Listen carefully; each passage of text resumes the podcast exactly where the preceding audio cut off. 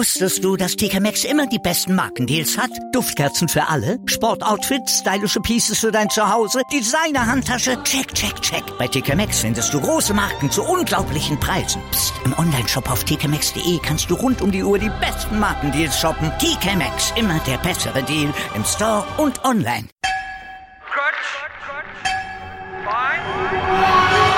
Vorpass. Vorpass Spezial. Der Podcast zur Rugby WM in Japan. Auf meinsportpodcast.de.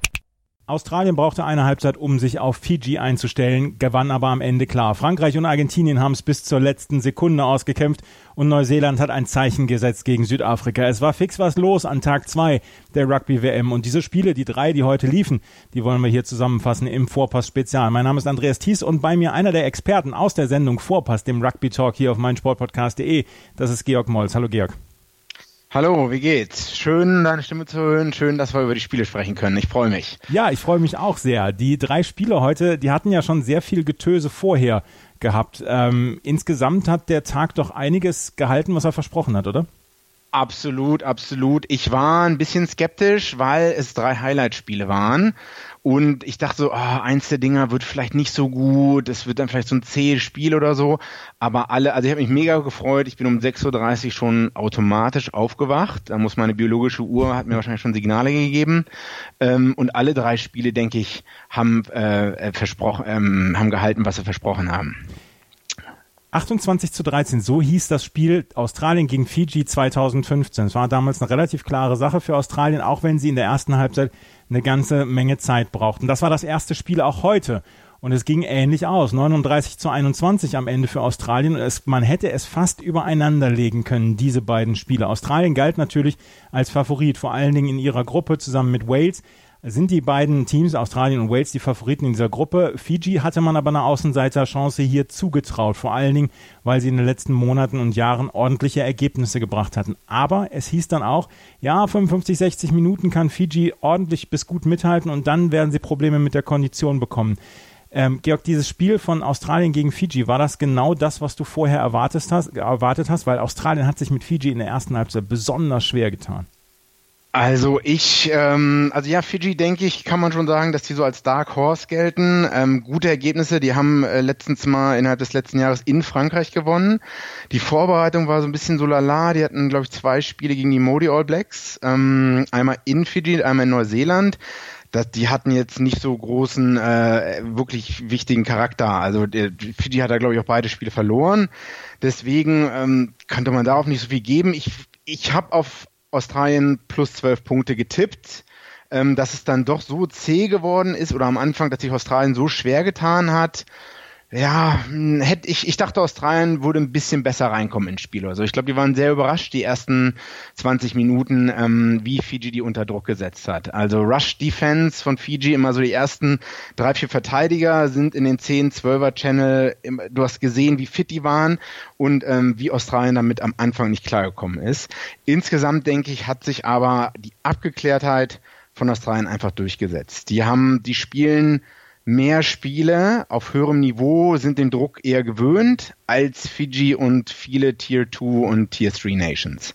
Tier 2, ähm, Tier bezeichnet 3. deswegen auch, denke ich, dass der Hooker ja auch Man of the Match geworden ist und jetzt kein anderer Spieler. Ja, Tier 2, Tier 3 Matches müssen wir gerade noch erklären. Tier, äh, Tier 1 sind die, sind die Nationen rund um Australien, Südafrika, Neuseeland. Tier 2 Teams, das sind so, so ein bisschen die Teams, die unterhalb dieser ganz großen Top-Teams sind und dazu genau gehört halt auch Fiji. Die waren aber mit 8 zu 0 in Führung gegangen. Nachdem Ben Vola als erstes einen Penalty-Kick, einen Strafkick durch die Stangen buxiert hat, führten sie 3 zu 0 und dann ein wunderbarer Versuch von Pekeliato zum 8 zu 0. Es waren sieben Minuten gespielt und bis zu diesem Zeitpunkt hatten die ähm, Australier noch so gar nicht richtig Fuß gefasst in dieser, in diesem, in dieser, in diesem Spiel. Erst als Michael Hooper dann in der 17. Minute den Versuch gelegt hat mit der Erhöhung durch Christian Lea Lifano, zum 7 zu 8 verkürzt hat, da konnte man dann sehen, dass die Australier auf jeden Fall im Spiel waren. Aber es gab dann nochmal zwei ähm, Strafkicks durch Ben Vola Vola zum 14 zu 7 und es dauerte bis zur 35. Minute, bis zum 14 zu 12 durch den Versuch von Reese Hodge, dass die ähm, Australier auf jeden Fall wieder dran waren. Aber Fiji führte zur Halbzeit. Was genau hat Fiji so viel besser gemacht in der ersten Halbzeit als in der zweiten Halbzeit? Oder man könnte fragen, was hat Australien so viel schlechter ja. gemacht? Also die haben oft, äh, also Fiji habe ich gesehen, erstmal äh, viel Druck aufgebaut, wie schon gesagt. Ähm, sehr fit gewesen, die Leute. Da sind ja auch ein, zwei Olympiasieger dabei gewesen aus dem Siebener-Team, die olympisches Gold vor ein paar Jahren geholt haben. Ähm, damit ist Australien nicht klargekommen. Australien, ich glaube, Nick White, der Scrum Half, den man extra von Exeter Chiefs aus England wieder rübergeholt hat nach Australien, damit er spielberechtigt ist, der hatte auch keinen super Tag. Ähm, auch David Pocock, die gesamte Backrow-Reihe war ich auch nicht so begeistert von, muss ich sagen. Ähm, einer der Knackpunkte für mich war wirklich, als sie ähm, 21-12 hinten lagen, neun Punkte hinten. Und dann hat Hooper, also der Kapitän, entschieden, Stra zum, zum, zu den Goldstangen zu kicken, anstatt ähm, ins Auszukicken, um vielleicht äh, eine mögliche Chance auf einen Versuch zu haben. Das, und dabei hat er auch, glaube ich, noch so ein bisschen Trash-Talk mit einem Fiji-Spieler gehabt und meinte, ja, wir werden jetzt die Conversion machen, drei Punkte holen und danach werden wir den Versuch legen. Und genauso ist es gekommen.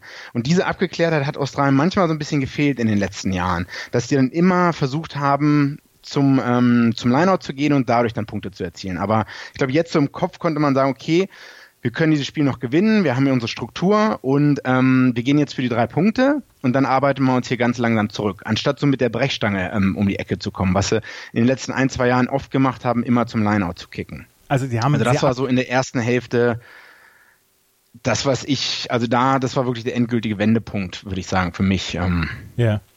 Die äh, Fiji war mit 21 zu 12 in Führung gegangen, weil Waisea Navakalevu noch einen Versuch gelegt hat. Ben Vola Vola dann mit der Erhöhung 21 zu 12 stand es nach 45 Minuten. Und dann, du hast es gesagt, Reese Hodge hat dann den nächsten Strafkick durch die Stangen gesetzt, 15 zu 21 und dann als Tolulatu, der Hakler, die Nummer zwei der Australier, den Versuch gelegt hat zum 20 zu 21 und dann auch gleich den zweiten Versuch fünf Minuten später. Da war es so ein mhm. bisschen vorbei dann auch mit der Herrlichkeit von Fiji, weil dann ja, war so genau. ein bisschen auch ein Klassenunterschied so festzustellen, oder?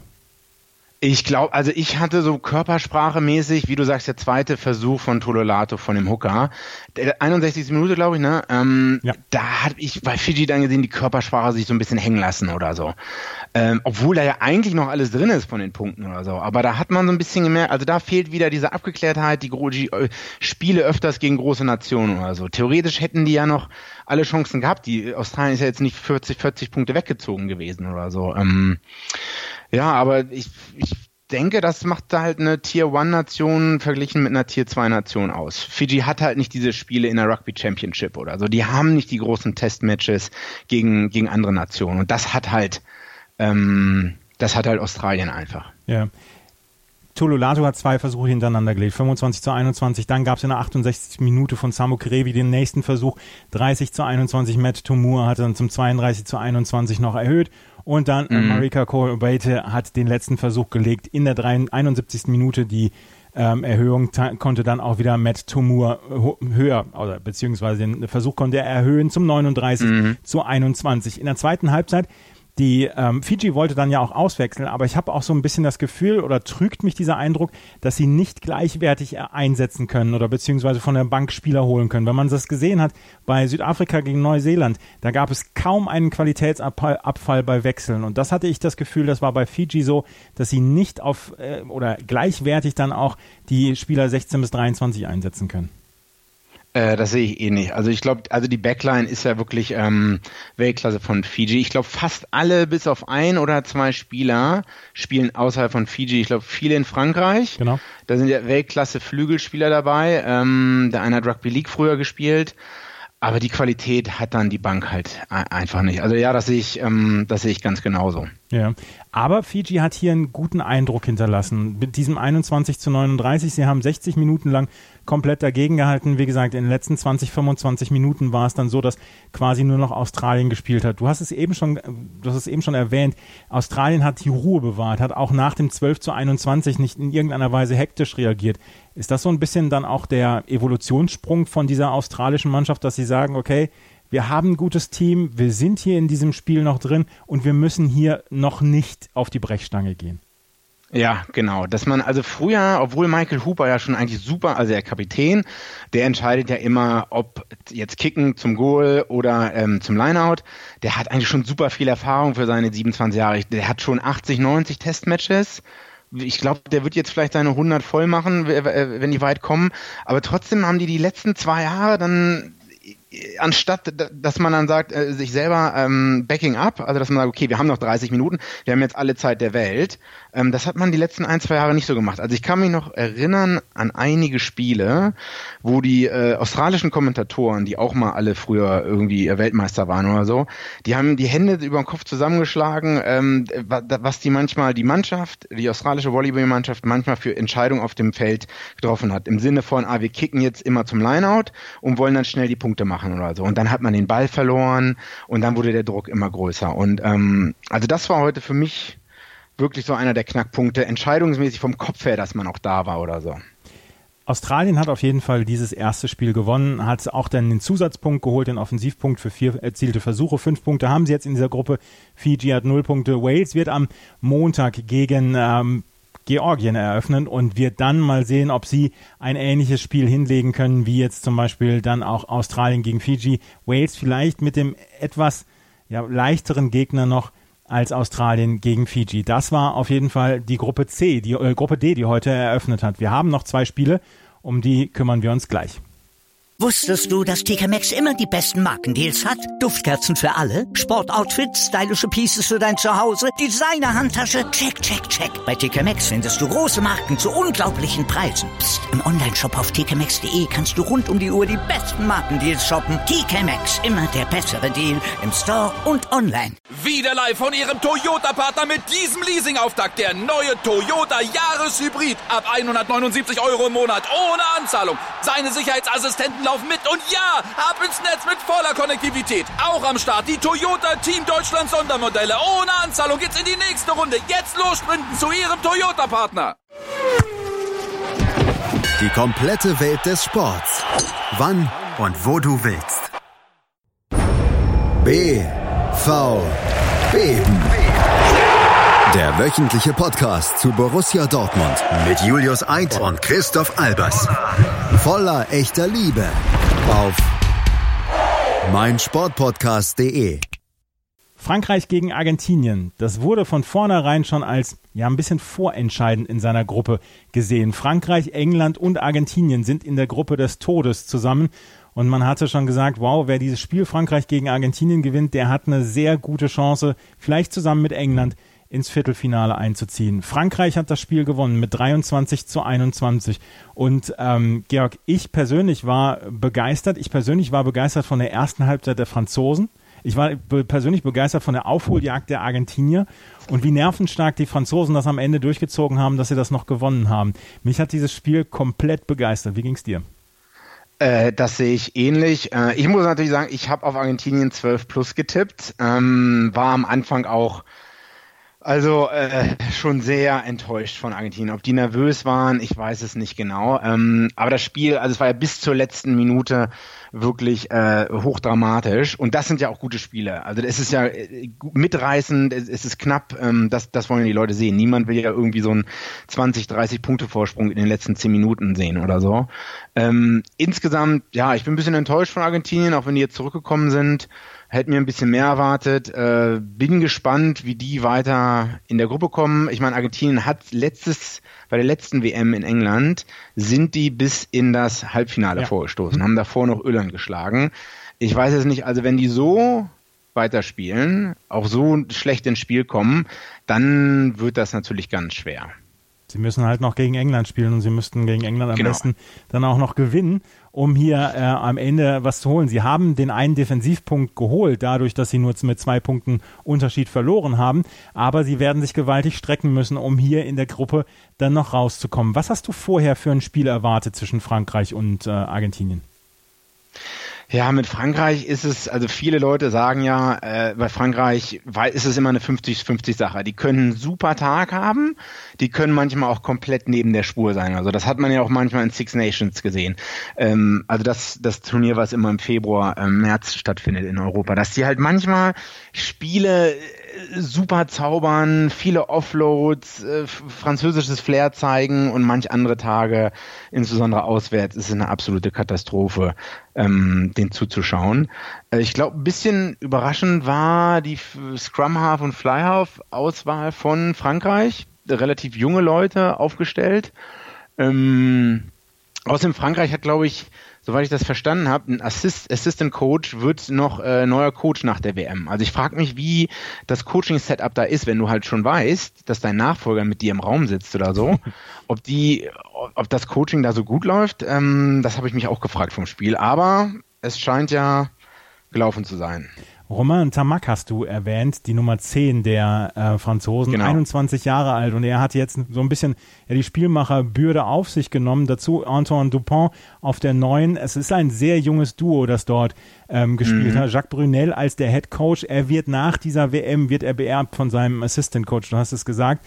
Das wurde dann heute auch in der Übertragung noch äh, festgehalten. Aber um auf die erste Halbzeit nochmal zu sprechen zu kommen. Du hast es eben gesagt, sie haben zwei verschiedene Gesichter, die Franzosen. Auf der einen Seite Ja. bei Auswärtsspielen manchmal das Hässliche, also dass sie wirklich überhaupt nichts auf die Reihe kriegen und dann zwischendurch das wunderschöne Spiel.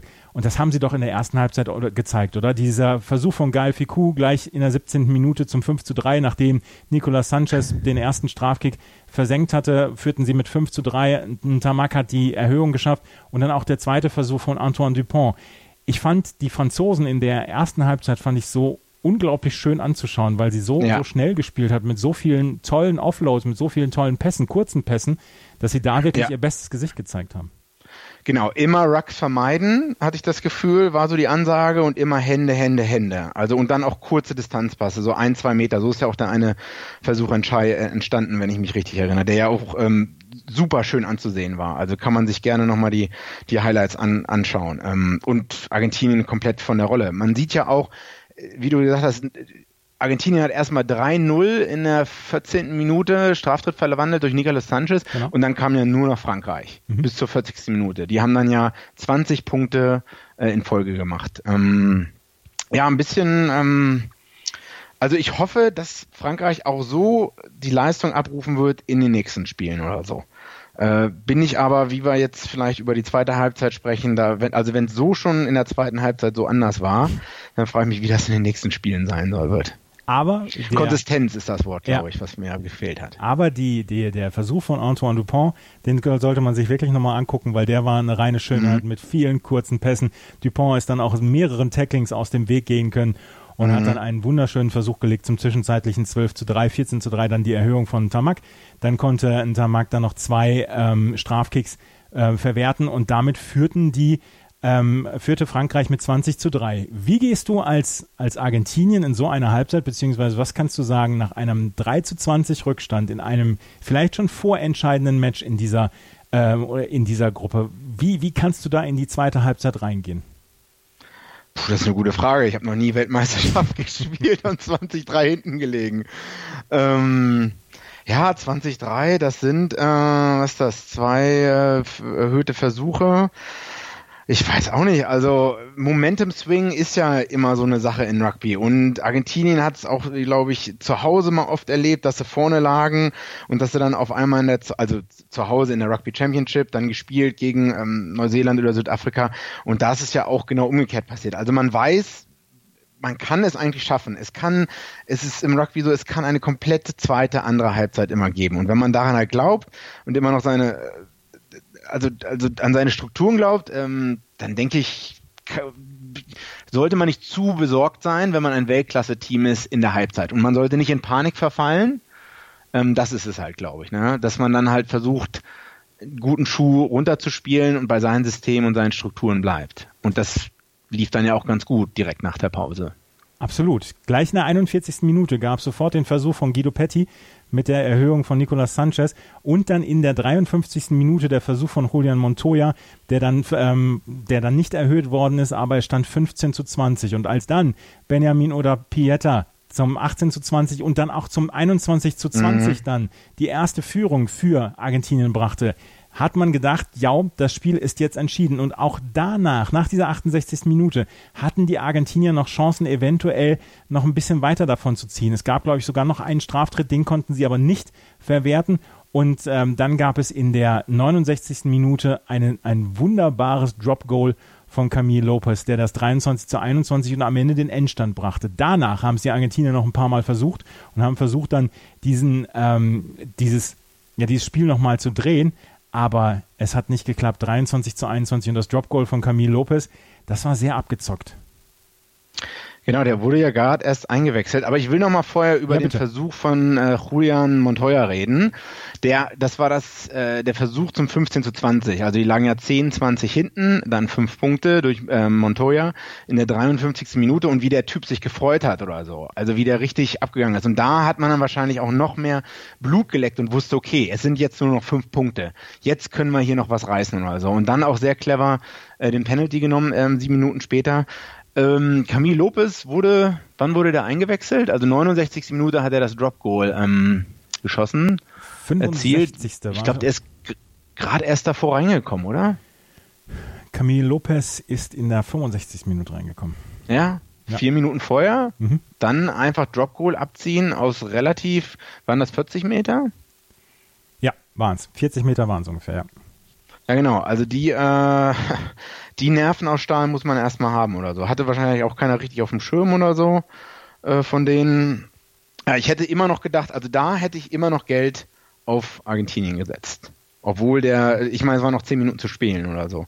Ich dachte, ja gut, äh, jetzt Drop Goal, jetzt sind die vorne, aber trotzdem ein Penalty wieder ähm, und dann ist dann sind die wieder, dann sind die Argentinier wieder drei Punkte vor, äh, ein Punkt vorne. Und sie aber hatten ja in der 80. Minute. Also ich, ich meine ganze Rugby-Tipping, äh, Tipp-Weltmeisterschaft äh, ist eigentlich schon im Eimer durch, ja, durch das Spiel. Kann man gleich abschreiben. Sagen. Sie hatten also, ja da war ich schon noch, bedient. Ja, sie hatten ja sogar noch die Chance in der 80. Minute. Buffelli hatte dann ja noch einen, einen äh, Strafkick gehabt, aber den hat er an genau. den Stangen vorbeigesetzt und dann blieb es halt beim 23 zu 21, beim knappen Sieg für Frankreich gegen Argentinien.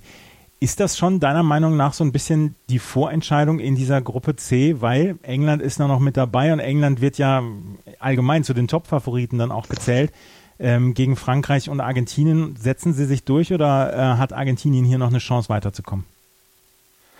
Äh, ich würde immer noch sagen, die haben eine Chance. England kann man halt, ich meine, England spielt gegen Tonga morgen. Ich glaube, da erwarten einige Leute auch plus 50 Punkte.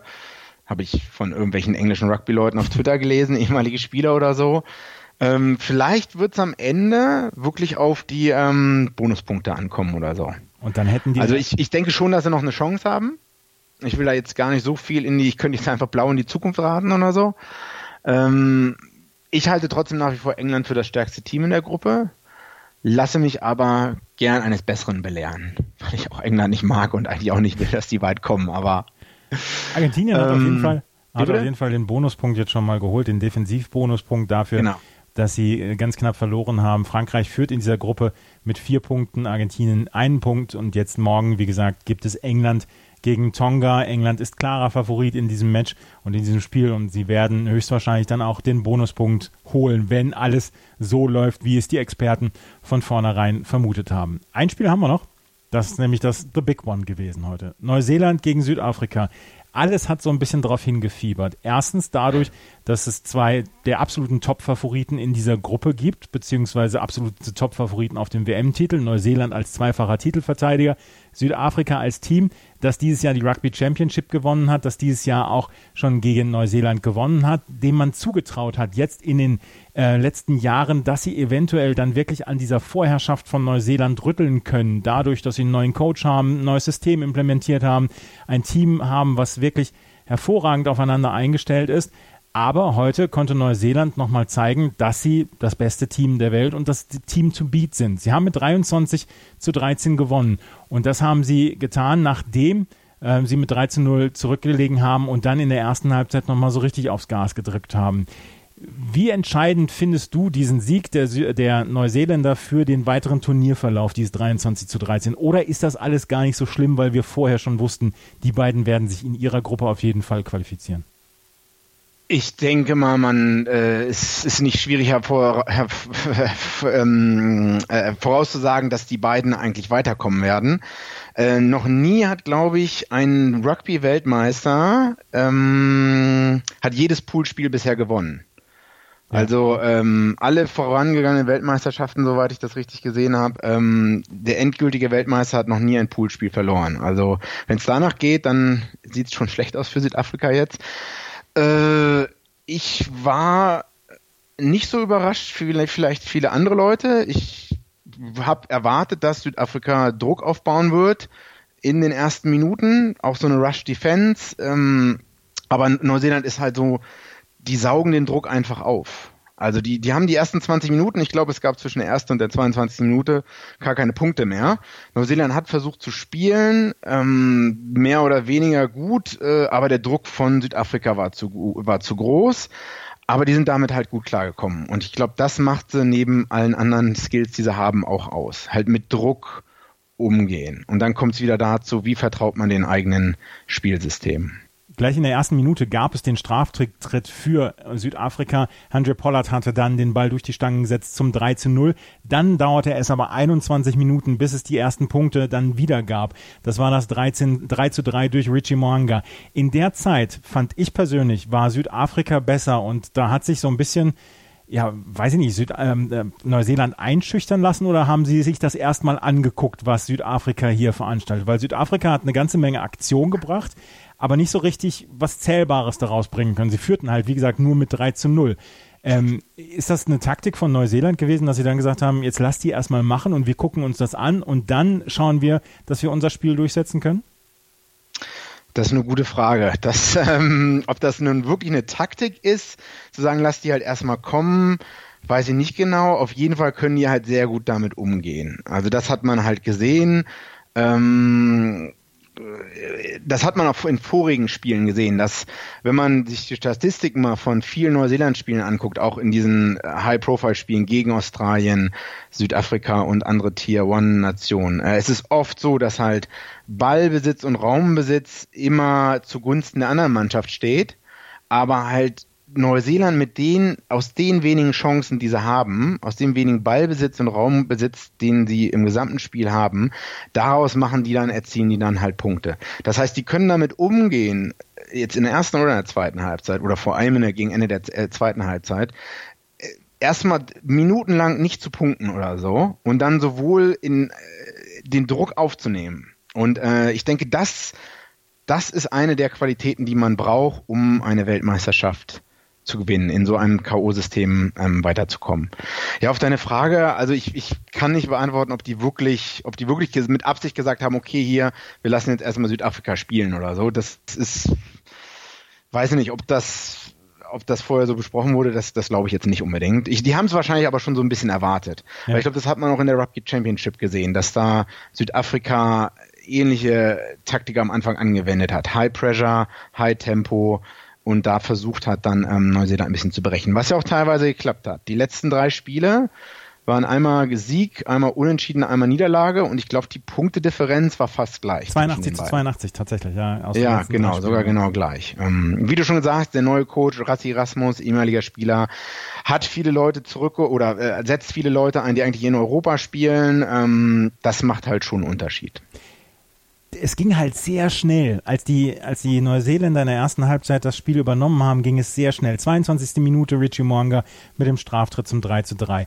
Ähm, 23. Minute der Versuch von George Bridge zum 8 zu 3. Erhöhung von Richie Mwanga zum 10 zu 3. 26. Minute der Versuch von Scott Barrett zum 15 zu 3 wurde erhöht von Richie Mwanga. Und dann war eigentlich erstmal ja, haben viele dann auch gesagt, ja, jetzt ist die Messe gelesen, 17 zu 3, das lassen sich die Neuseeländer überhaupt nicht mehr nehmen. Sie führen mit 14 Punkten ab jetzt, werden sie es von vorne her spielen. Aber dann gab es in der 47. Minute, kurz nach der Halbzeit, gab es einen wunderbaren Versuch von Peter Steph Dutois, der vorher eingeleitet worden war von Cheslin Colby, der einen Durchbruch gehabt hat. Und dann stand es nur noch 17 zu 10. Und als dann Henry Pollard zum, das Drop Goal in der 58. Minute zum 13 zu 17 gebracht hat, hatte man gedacht, ah, vielleicht sind die Südafrikaner hier dann doch noch drin in diesem Spiel.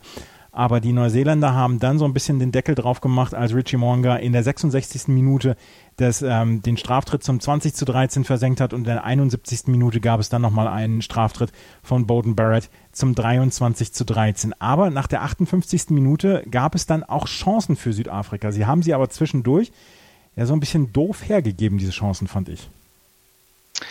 Ja, wenn man nochmal, äh, wenn man noch auf die erste Halbzeit guckt, ähm, erstmal das 17, 17-3, da dachte ich schon fast, die Messe ist schon gelesen. Ne? Ähm, da dachte ich, wenn die jetzt noch ein, zwei Versuche in der ersten Halbzeit machen, boah, dann ist hier irgendwie 28, 29, 3, da ist für Südafrika der Zug dann schon abgefahren oder so. Ähm, aber das macht ja auch dann wiederum Weltklasse-Team wie Südafrika aus, dass die sich nicht so wie vor zwei Jahren oder vor drei Jahren abschlachten lassen und da irgendwie 57-0 verlieren oder so, sondern dass die halt auch mit dem Druck umgehen können. Ähm, ich glaube, insgesamt war Neuseeland einfach cleverer. Die haben halt ihre Chancen genutzt. Und wie du sagst, Südafrika hatte, nachdem sie rangekommen sind, auch Chancen und haben die dann halt so ein bisschen verplempert, sind verschwenderisch damit umgegangen. So kann man es, mhm. glaube ich, ganz gut sagen. Sie hatten tatsächlich zwischendurch noch Chancen. Wer mir unglaublich gut gefallen hat, waren die kleinen Leute beim, beim Team Südafrika. Also Faf de Klerk, der ist bis zur 70. Minute ist er auf dem Feld geblieben und Cheslin Colby. Ähm, die beiden haben eine ganze Menge Alarm gemacht. Faf de Klerk hat sich auch quasi in jedes Tackling reingeworfen, ähm, was sich ihm entgegengestellt hat. Aber insgesamt hat es nicht ganz gereicht, weil die Neuseeländer dann sehr abgeklärt waren und am Ende diesen Sieg nach Hause getragen haben. Sehen wir die beiden im Finale nochmal gegeneinander? Bold Prediction jetzt. Ähm, die, also würde ich jetzt Geld wetten müssen. Ich glaube, darauf würde ich auf diese Finalbegegnung würde ich momentan meinen. Also mit der Leistung von heute äh, sehe ich kein anderes Team. Man muss mal auf England warten, auf Irland. Ähm, ich würde es mir wünschen, dass es nicht die beiden sind. Ja. Ich würde mir wünschen, dass ein Nordhemisphäre-Team vielleicht mal gewinnt oder auch zumindest wieder ins Finale kommt, dass Irland mal ins Halbfinale kommt, vielleicht mal Wales ins, ins Halbfinale oder Finale. Äh, aber zum jetzigen Stand hier Samstagnachmittag mit der Abgeklärtheit und den Skills sehe ich die beiden eigentlich ähm, im Finale. Wir werden es sehen. Es ist die WM ist sehr, sehr lang noch. Wir werden in sechs Wochen darüber sprechen, wenn es das Finale ansteht. Da wird noch sehr, sehr viel ähm, ja, Wasser den Rhein beziehungsweise Wasser die Isar runterlaufen. Die Flüsse in Japan runterlaufen. Auf jeden Fall hat äh, Neuseeland dieses Spiel jetzt gewonnen mit 23 zu 13 und hat das erste Zeichen gesetzt. Das waren die Spiele von heute. Wer war so ein bisschen dann der Spieler des Tages für dich?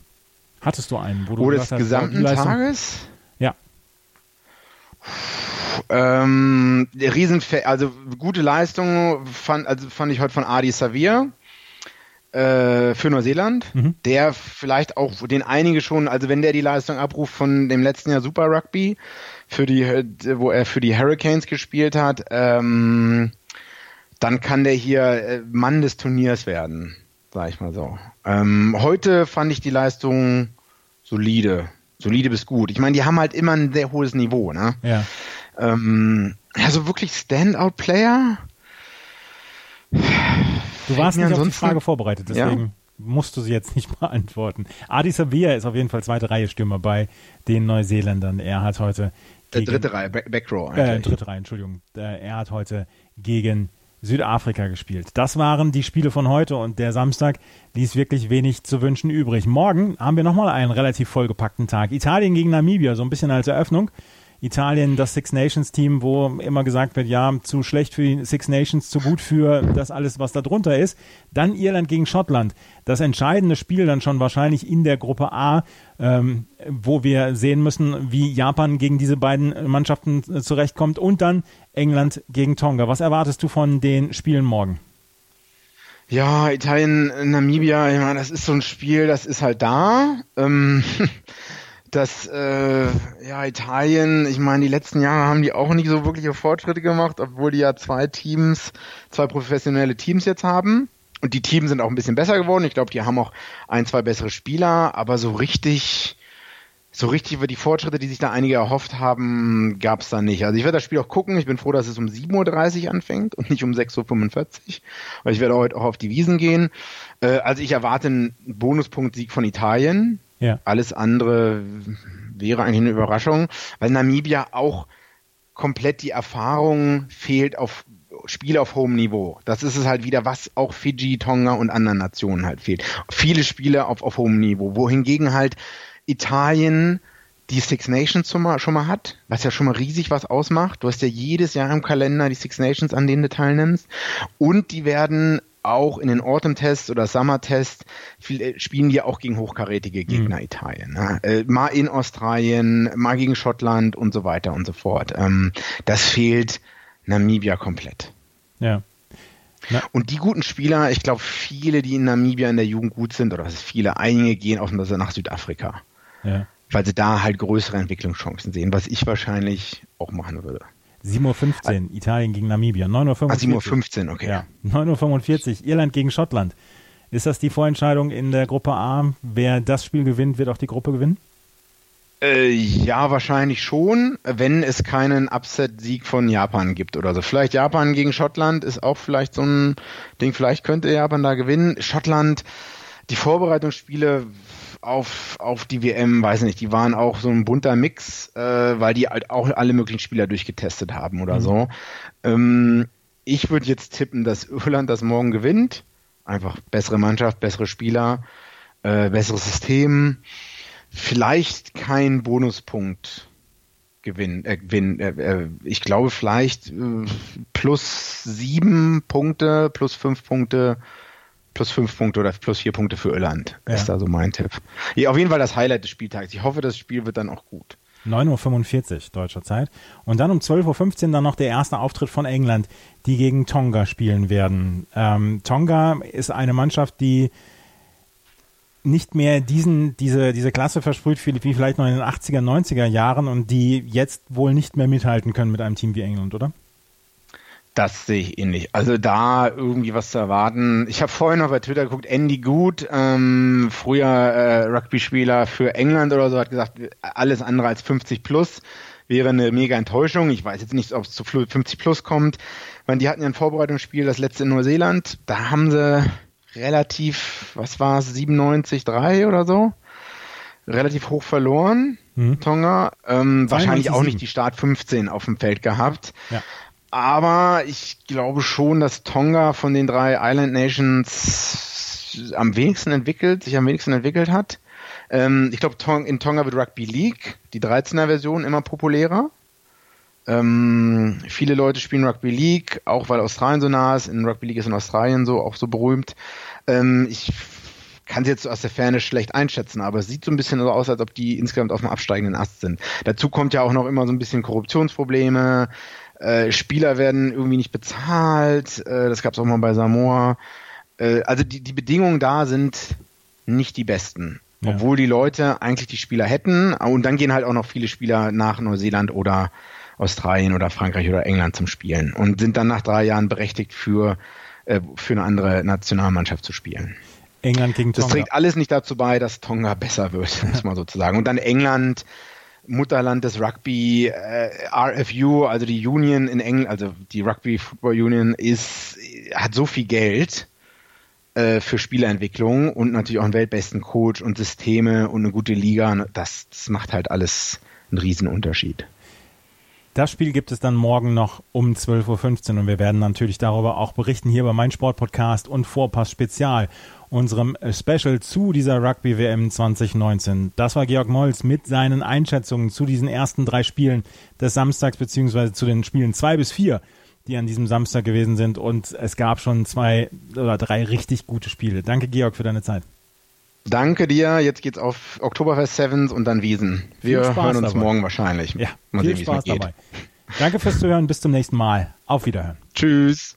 Wieder live von Ihrem Toyota-Partner mit diesem Leasing-Auftakt. Der neue Toyota Jahreshybrid. Ab 179 Euro im Monat. Ohne Anzahlung. Seine Sicherheitsassistenten laufen mit. Und ja, ab ins Netz mit voller Konnektivität. Auch am Start die Toyota Team Deutschland Sondermodelle. Ohne Anzahlung geht's in die nächste Runde. Jetzt los sprinten zu Ihrem Toyota-Partner.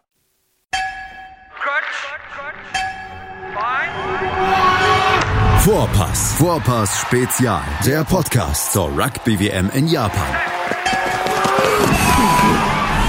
Andreas Thies liefert dir mit den Experten unseres Rugby Talks Vorpass Ja, das stimmt. alles rund um das Rugby-Event des Jahres. Wird Neuseeland zum dritten Mal hintereinander Weltmeister? Wer kann die All Blacks gefährden? Und kann Gastgeber Japan auch 2019 überraschen? Sei dabei, wenn Vivian Bahlmann, Donald Peoples und Georg Moltz die Rugby-WM für dich analysieren. Vorpass Spezial auf meinsportpodcast.de. Wie viele Kaffees waren es heute schon? Kaffee spielt im Leben vieler eine sehr große Rolle. Und das nicht nur zu Hause oder im Café, sondern auch am Arbeitsplatz. Dafür gibt es Lavazza Professional. Kaffee am Arbeitsplatz, der genauso lecker schmeckt wie in eurem Lieblingscafé. Die perfekte Kaffeelösung für jede Art von Unternehmen. Klein, mittel, groß. Ihr habt auf jeden Fall einen Kaffee, der schmeckt. Die richtige Motivation für eure Arbeitstage. Alle Infos zu Lavazza Professional findet ihr auf lavazza.pro.de mit allen Kaffeelösungen für euer Büro. Ich habe mich natürlich schockverliebt, weil die war wirklich ganz, ganz klein. So begann die Mensch-Hund-Beziehung zwischen Christina und Tierschutzhund Frieda. Und wie es danach, nach dem ersten Moment der Verliebtheit, so weiterging und welche Klippen es danach zu umschiffen galt, das hört ihr in der neuen Ausgabe von Iswas Dog, dem Podcast für harmonische Mensch-Hund-Beziehungen. Ist was, Dog? Mit Malte Asmus. Überall, wo es Podcasts gibt.